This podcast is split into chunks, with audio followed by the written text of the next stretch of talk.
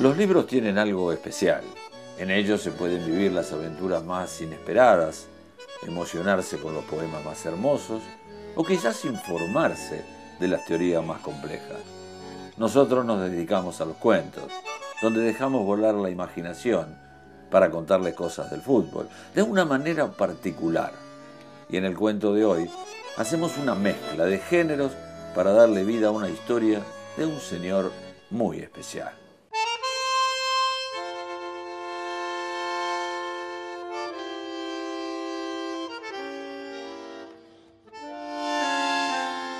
Podríamos comenzar como las biografías, contando toda su vida, y en el primer párrafo diría, Miguel Ángel Brindisi, el jugador de fútbol que todos quisieran ser.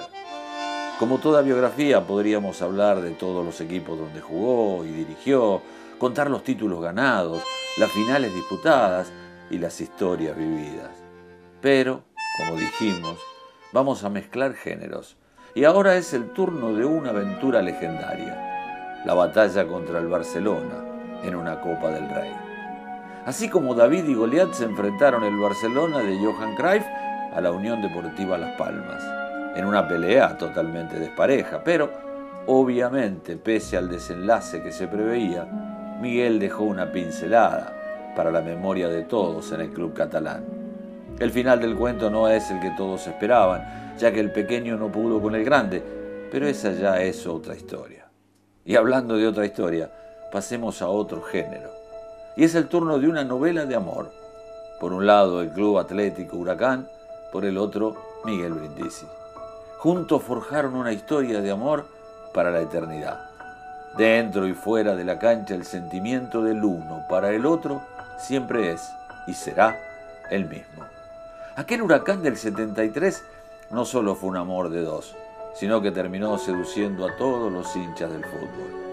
Con el flaco Menotti en el banco, plasmaron toda la simpleza dentro del campo de juego y con Miguel como pieza fundamental se ganaron el corazón de todos. Otro libro podría ser de ciencia ficción, por ejemplo, al hablar de aquel Boca de 1981. Decimos ciencia ficción porque contaba con dos extraterrestres en el equipo. Uno era el mismo Miguel y el otro Diego Maradona. Juntos consiguieron hacer un equipo al que todos querían ganar, pero no lo conseguían. De otro planeta, de otra galaxia, goles y más goles, para una dupla que quedará por siempre en la memoria de los hinchas Geneise. Otra página más en este cuento y otro género que podemos tocar, por ejemplo, es la teoría del fútbol. Un buen libro, para que todo aquel que lo lea aprenda cómo se deben hacer las cosas. En este caso deberíamos hablar de lo que tiene que hacer un mediocampista para ser uno de los mejores en su función, pero no podríamos quedarnos con eso solo, ya que también deberíamos mencionar lo que tendría que hacer un goleador, y así todo nos quedaríamos cortos, ya que tendríamos que extendernos para intentar explicar lo que debería hacer una persona para ser un gran entrenador. Pensándolo bien, sería mucho más simple poniendo el nombre de Miguelito para ejemplificar todo eso. Ya sé, para terminar podríamos hacer un cuento de poesía, pero no, no nos vamos a poner a escribir poemas o rimas. Alcanza solo con ver algunas acciones, goles o cualquier sutileza de este señor para entender que lo que hizo dentro de la cancha es poesía.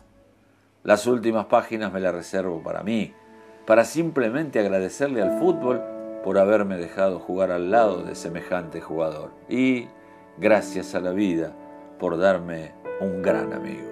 Ah, me olvidaba. Alguno se preguntó, ¿cuál es el título del libro? Simplemente Miguel Brindisi por el andarivel del 8.